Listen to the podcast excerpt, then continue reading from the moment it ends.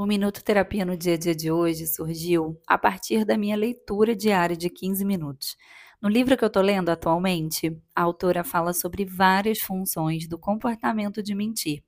E dentre muitas funções, tem a de manter relacionamentos. Mas o que muitas vezes a gente não pensa é o quanto a mentira pode também prejudicar as nossas relações. Ela leva a um afastamento da intimidade e pode corroer os nossos relacionamentos. A autora fala sobre um conceito de honestidade radical, que basicamente é que, a partir de uma narrativa mais autêntica, a gente pode criar relações mais satisfatórias e muitas vezes impedir um ciclo.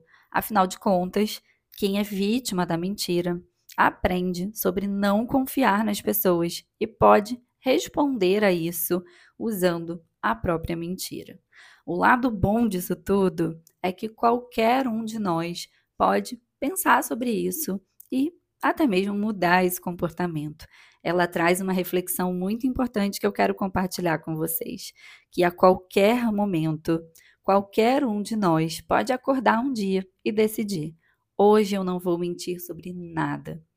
Isso pode mudar o seu dia, os seus relacionamentos, a sua vida e, quem sabe, mudar o mundo.